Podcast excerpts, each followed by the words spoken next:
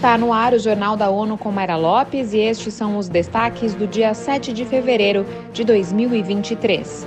Mortes por resistência antimicrobiana podem subir em 10 milhões até 2050. A ONU pede mais esforços pela Ucrânia ao Conselho de Segurança. Infecções resistentes a medicamentos mataram mais de 1 milhão e 200 mil pessoas em todo o mundo em 2019. Vamos ouvir Eleutério Guevani.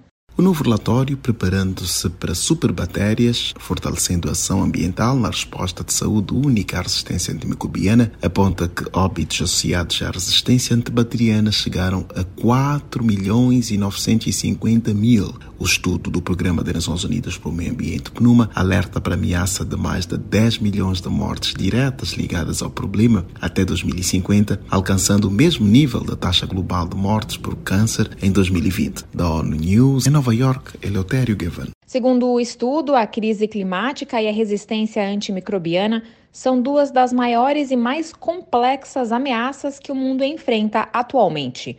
Os dois foram agravados e podem ser mitigados pela ação humana. O chefe de assuntos humanitários da ONU alertou o Conselho de Segurança que mais esforços devem ser feitos para alcançar quase 18 milhões de pessoas que sofrem com as consequências da guerra na Ucrânia. Às vésperas do marco de um ano desde o início da invasão russa, Martin Griffiths afirmou que há muito a ser feito com quase 40% da população ucraniana precisando de ajuda humanitária. Segundo o subsecretário-geral para Assuntos Humanitários, o plano de resposta humanitária para o país em 2023 deve ser lançado em Genebra e precisa levantar 3,9 bilhões de dólares para atender mais de 11 milhões de ucranianos.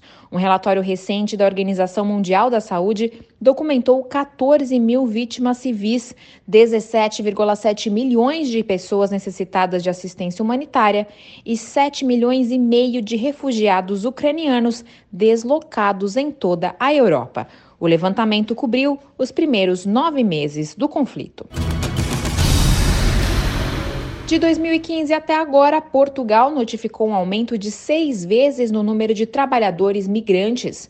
Para a nação de língua portuguesa, esta taxa deve crescer no futuro próximo. Mônica Grayley tem mais informações. A informação foi dada à ONU News pela ministra do Trabalho, Solidariedade e Segurança Social do país durante sua visita oficial às Nações Unidas em Nova York. Ana Mendes Godinho lembra que Portugal é aberto e aposta nos cidadãos da CPLP como fator de crescimento. É condição crítica do nosso crescimento. Portugal precisa mesmo de pessoas. Se nós olharmos para a evolução do número de trabalhadores estrangeiros em Portugal, nós tínhamos em 2015, portanto não foi há muito tempo, tínhamos cerca de 100 mil trabalhadores estrangeiros a trabalhar ativamente em Portugal. Neste momento temos 640 mil. Da ONU News em Nova York, Mônica Grayley. As declarações da ministra do Trabalho, Ana Mendes Godinho, foram feitas em paralelo à 61ª sessão da Comissão para o Desenvolvimento Social da ONU, onde ela deve discursar. As Nações Unidas continuam se mobilizando e fornecendo assistência após o forte tremor que atingiu a Turquia e a Síria na segunda-feira. Para a Agência da ONU para Refugiados, o terremoto é um golpe trágico para o povo turco e para os deslocados da região, principalmente os sírios, que já sofrem mais de uma década de guerra e estão sendo atingidos por uma crise econômica e tempestades de inverno. A agência já começou a distribuir itens de primeira necessidade e está coordenando a resposta com outras entidades da ONU e parceiros humanitários para prestar assistência e apoio aos necessitados.